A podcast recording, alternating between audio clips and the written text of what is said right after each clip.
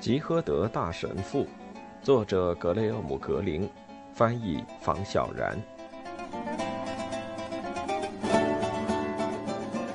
二，或许是酒赐予了吉诃德神父巨大的勇气，他竟然拒绝了镇长的提议。镇长希望晚上入住王宫酒店，并愿意自掏腰包承担两人的费用。但吉诃德神父一瞧见金碧辉煌、人来人往的酒店大厅，他就受不了。你是个共产主义者，怎么能？这儿显然是研究敌人的最佳场所嘛。另外，我确信，与莫斯科红场新建的酒店相比，这酒店根本不值一提。共产主义不反对享用舒适。甚至不反对你所谓的奢华，只要从长远来看有利于工人的利益。但如果你想活遭罪以彰显，恰恰相反，我很想住得舒服，但这儿让我感觉很不舒服。舒服是一种心灵状态。两人驾车漫无目的的在街上行驶，驶离了繁华地区。突然，罗西纳特抛锚，一步也不肯向前走了。街道前方大约二十码处立着一块旅社的牌子和一扇脏兮兮的大门。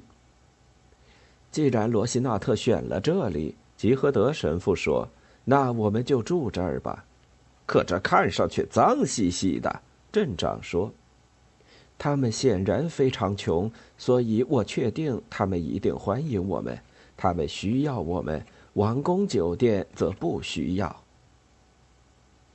一位上岁数的妇人在狭窄的过道中迎接二人，她神色狐疑的打量着他们。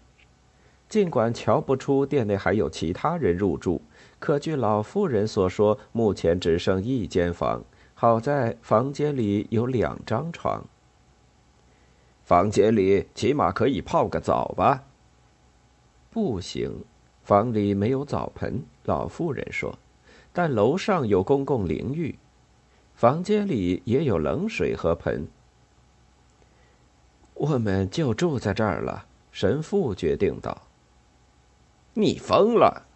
两人进了房间，等老妇人离开后，镇长对神父抱怨道：“神父也觉得房间里确实过于昏暗。”马德里沿途舒适便宜的宾馆不下几十家，你却偏偏选了这么个让人无语的地方。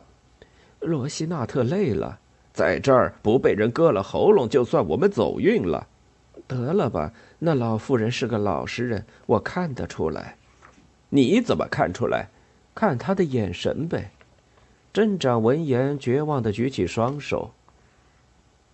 我们刚喝过好酒，神父继续道：“不管住在哪儿，都能睡个好觉的。我可一点儿也睡不着。他可是你们的人，你到底在说什么呀？穷人呗。”神父飞快的补了一句：“当然，他们也是我们的人。”瞧见镇长何以躺在床上，因为镇长担心光着身子更容易被人割了喉咙。吉诃德神父大大松了口气。他不太习惯在别人面前脱衣服，入夜前必须得想办法避免这种尴尬。他躺在床上，听见一只猫正在外面的屋瓦上嚎叫。也许镇长会忘记买紫袜子的事，他暗暗琢磨着，沉浸在对之后旅行的幻想中。两人的友谊加深，互相深入理解。完全迥异的两种信仰，甚至也能和谐共处。镇长那个版本的浪子回头故事也并非一无是处，美好的结局，回家受到的欢迎，肥嫩的小牛，只是听着有点荒唐。我不配被称作您的教士，神父进入梦乡时嘴里嘟囔着。神父是被镇长叫醒的。借助夕阳残存的一丝光亮，吉诃德神父瞧着镇长，好像眼前这位是陌生人。你是谁？神父并没有害怕，而是纳闷的问道。“我是桑丘。”镇长答道。“我们该出去买东西了。”买东西？你被晋升为骑士，我们必须给你配上佩剑、马刺和铠甲，哪怕只是理发师的脸盆呢。理发师的脸盆？你刚才呼呼大睡，我可是三小时没闭眼，时刻提防着有人割断我们的喉咙。今晚该轮到你值班，在你选的这个肮脏小教堂里放哨了。擦亮你的剑吧，教士。教士，你真是睡糊涂了呢。哦，我做了一个梦，非常恐怖的梦，梦见被割喉了。哦，不，不是，比那还要恐怖。来吧，起床了，该去给你找紫袜子了。吉诃德神父没有反抗，乖乖起了床，脑中还在回味那个令他感到精神恍惚的噩梦。两人下了楼，走上黑暗的大街，经过老妇人时，老妇人面露惊恐地窥视着他们。难道他也刚被噩梦惊醒？嘿，我讨厌他脸上的神情。桑丘说。我想，他也讨厌我们脸上的神情。我们必须打辆出租车，镇长说。先试试罗西纳特吧。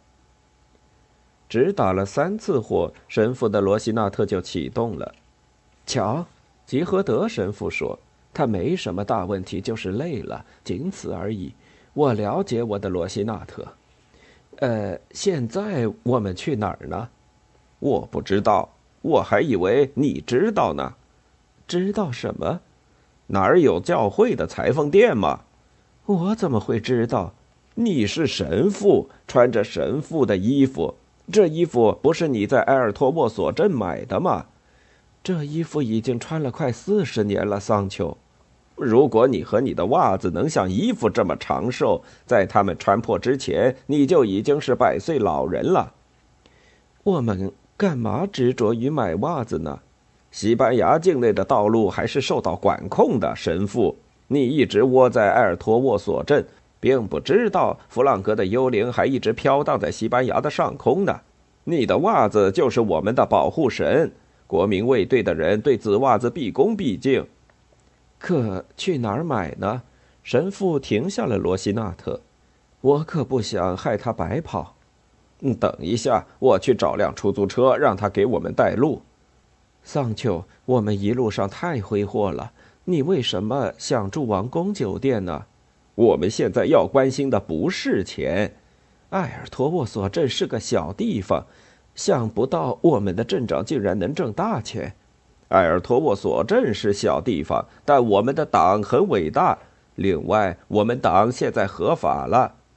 那怎么还需要我袜子的庇护呢？镇长走远了，没有听见神父的问题。吉诃德神父独自一人坐在车里，又想起了那个恼人的噩梦。我们有时在光天化日之下也会做梦，可那到底是梦还是现实？梦在某种程度上又是真实的，那究竟是梦还是奇怪的现实呢？镇长回来，打开车门道：“跟着那辆出租车，他向我保证会带我们到罗马之外最好的教会服饰店。罗马教廷的大使和大主教都是那里的主顾呢。”一到殿前，吉诃德神父就知道镇长刚才所说的绝非夸张。待到神父进了门，瞧见殿内精致的摆设，心不禁一沉。店员一身烫得笔挺的深色套服，用一种教会权威的矜持礼仪迎接他。神父认定此人必定是主业会的一员。那帮聪明的天主教积极分子虽然让人挑不出毛病，却也让人不敢信任。神父觉得自己是乡下人，他们则是高贵的城里人。教士阁下，镇长说。想买紫色袜子，当然，教士阁下，请您跟我来。我想知道，镇长跟在店员身后小声嘀咕道：“需要提供身份证明文件吗？”店员将各种紫色袜子摆在柜台上，好像举办弥撒之前布置祭坛的助祭。这些是尼龙的，店员介绍道：“这些是真丝的，哦，那些是纯棉的，当然都是最好的海岛棉。我平常穿羊毛的。”吉诃德神父说：“哦，当然，我们也有羊毛的，不过尼龙和真丝更好。关键在颜色，真丝或尼龙材质的紫色更显眼，羊毛的嘛要差一些。对我来说，关键是哪个更保暖。”吉诃德神父说：“我觉得这位先生说的对，教士阁下。”镇长急忙插嘴道。我们需要一双远处看都很显眼的紫色袜子。店员满脸疑惑：“从很远吗？”店员不解道：“我不太明白你的。我们需要纯正的紫色，正宗教廷紫。我们的紫色谁也挑不出毛病，即使羊毛材质也是纯正的紫色。”店员不满地解释道。考虑到我们的目的，镇长冲着吉诃德神父使眼色，像是在警告他：“尼龙袜子最合适，看上去确实醒目。”镇长继续道：“啊，另外，当然我们还要买……呃，教师戴的那个像围脖的东西，那东西叫什么来着？我想您说的是圣带。要想搭配袜子，圣带必须也要尼龙的。我可以接受尼龙袜子。”吉诃德神父说道：“但绝不带紫色圣带，万一遇到危险怎么办？”教室阁下，镇长争辩道。店员一脸狐疑地打量着眼前两个人，愈发怀疑这两人来路不正了。我不认为有什么危险需要。我和你解释过，现在这年头路上不安全。店员用胶带将袜子和圣带细心地包起来。与袜子和圣带一样，胶带也是纯正的教廷紫。趁店员忙活的时候，显然并不喜欢他的镇长开始惹人烦的和他搭起话来。哎，我想，镇长说，教会所需要的一切，呃，那些用来装饰的东西，你这儿差不多都有吧？如果您说的是法衣，那的确我们都有。帽子呢？啊？呃，那种四角帽，呃，和类似的东西呢，也有。主教帽呢？呃，当然，教士还没升到那位置。我只是出于好奇，毕竟机会更青睐有准备的人嘛。主教帽子向来都是由教皇亲自颁发的。罗西纳特又发起了小脾气，过了好一会儿，引擎才启动。恐怕我刚才太多嘴了，镇长说。他们起了疑心，怎么这么说呢？那店员跟着我到了门口，我想他记下了我们的车牌号，并非我心怀恶意。吉和德神父说，但那人看上去像是主业会的人，也许这商店就是他们的。我确定他们也像大元帅一样，以他们自己的方式做了不少好事。我宁愿相信有地狱，好把主业会的人和大元帅都送进去。我愿意为他祈祷。吉诃德神父抓紧方向盘说道：“如果真有地狱，就凭你的祈祷可不够。如果真有地狱，任何人都只需要一位正义之士的祈祷就可以获得拯救了，好比索多玛和厄摩拉。”吉诃德神父又说。但并不确定自己举的例子是否恰当。当晚天气异常炎热，镇长提议去本丢比拉多酒店晚餐，被吉和德神父坚决拒绝。本丢比拉多本是罪人，却因为保持中立被世人奉为圣徒。但是圣与恶之间根本不存在中立，他不是保持中立。镇长反驳道。他只是不想和任何一方结盟，选择倾向正确的一方而已，就像菲德尔·卡斯特罗。你所说的正确一方指什么呢？罗马帝国呗。你一个共产主义者，竟然支持罗马帝国？马克思曾说过，在成为革命的无产阶级之前，我们必须经历资本主义阶段。罗马帝国当时正要步入资本主义，而犹太人却因为受制于其宗教信仰，不愿意进入工业社会，所以。接着，镇长又提议将吃饭地点改到圣特雷莎之炉。我不知道那儿的饭菜是否可口，可你的朋友大元帅非常崇敬这位圣人。吉诃德神父不明白镇长为何非要将吃饭和信仰联系在一起，所以当镇长又向他推荐佛罗里达的圣安东尼奥餐厅时，神父生气了，因为他对这位圣人一无所知。他猜镇长是在取笑他。最终，两人在罗斯波切解决了晚餐问题。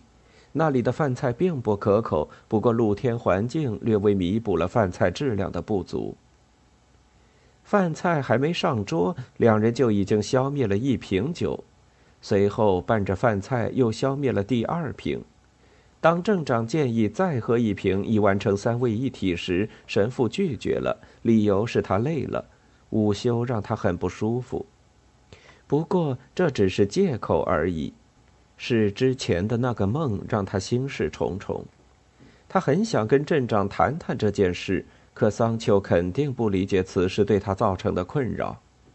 要是在家就好了。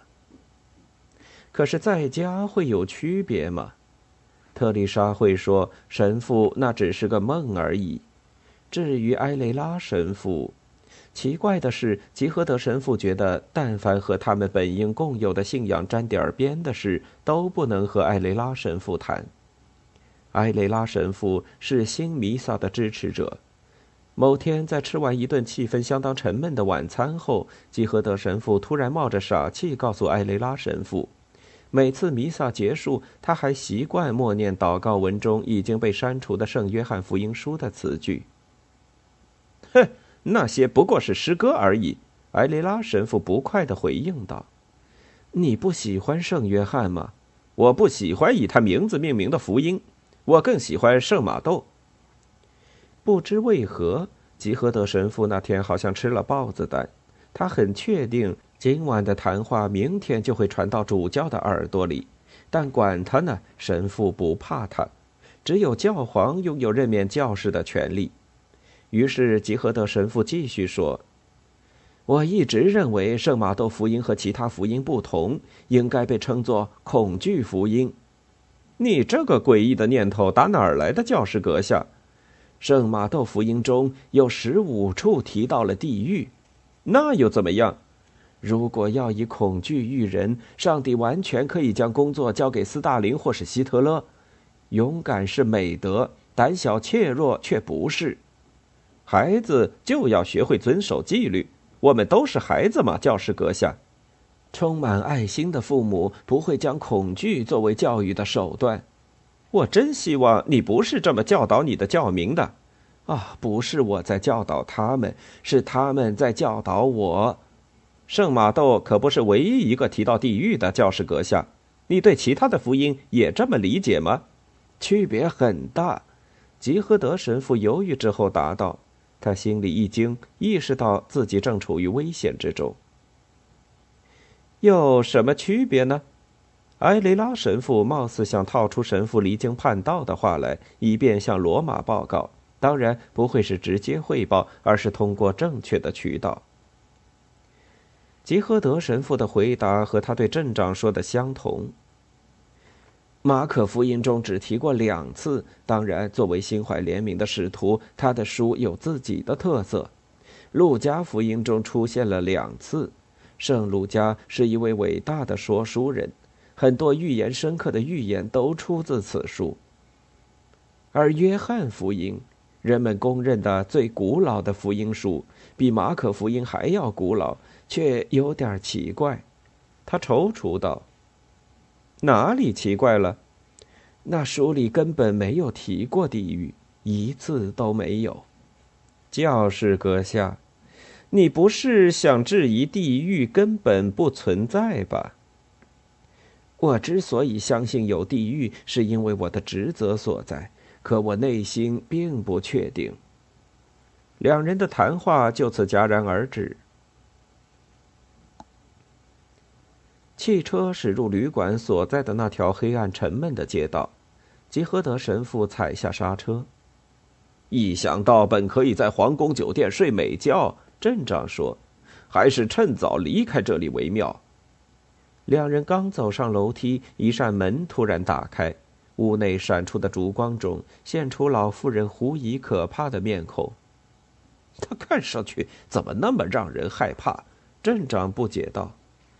也许是因为我们心里的恐惧会传染，吉诃德神父说。吉诃德神父将自己脱个半光，飞快地钻进了被窝。镇长则不慌不忙，细心叠好裤子和夹克，没脱衬衫和衬裤就上了床，像是要提防夜里出现的不测。你口袋里到底装着什么东西？镇长提起吉诃德神父的夹克，问道。哦，那是渊神父的道德神学。出发时我把它放在口袋里了。哼，这可真是度假必备的好书啊！我瞧见你在车里放了列宁和马克思的书，我是打算借给你学习学习。如果你喜欢，我可以把渊神父的书借给你学习学习。哼，起码能催眠。镇长边说边从吉诃德神父的夹克口袋里掏出一本绿皮小书。吉诃德神父仰面躺在床上，耳边听着镇长悉悉嗦嗦翻书的声音。镇长突然哈哈大笑起来。在吉诃德神父的记忆中，约恩神父的书里并没有可乐的地方，不过他读那本书已经是四十年前的事了。吉诃德神父虽然躺在床上，却越来越精神。午睡时那个噩梦，如同单调的音符，一直在脑中萦绕不散。他梦见一群天使从十字架上救下了耶稣。在此之前，魔鬼曾告诉耶稣，他可以向天使求救，所以耶稣并没有忍受残忍的折磨，也没有出现地震石崩的景象和空的坟墓。吉诃德神父站在各个他的山上，亲眼目睹耶稣在一片欢呼声中得意洋洋地走下了十字架。罗马士兵，甚至连百夫长都跪下向耶稣致敬。耶路撒冷的人们纷纷涌上山头，对他顶礼膜拜。耶稣的信徒们欢欣雀跃地围在耶稣周围。耶稣的母亲面带笑容，眼中流下喜悦的泪水。千真万确，毋庸置疑，整个世界都确信耶稣就是神的儿子。这是个梦，当然只是梦而已。可吉诃德神父的心里却空落落的，因为他在梦中突然意识到，自己所从事的职业毫无用处。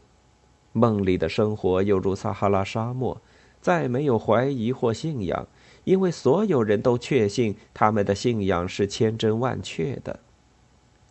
神父开始轻声耳语：“请上帝拯救我，不要让我过那样的生活。”他躺床上，镇长翻来翻去，不假思索的又加了一句：“也请拯救这个人。”随后进入了梦乡。三。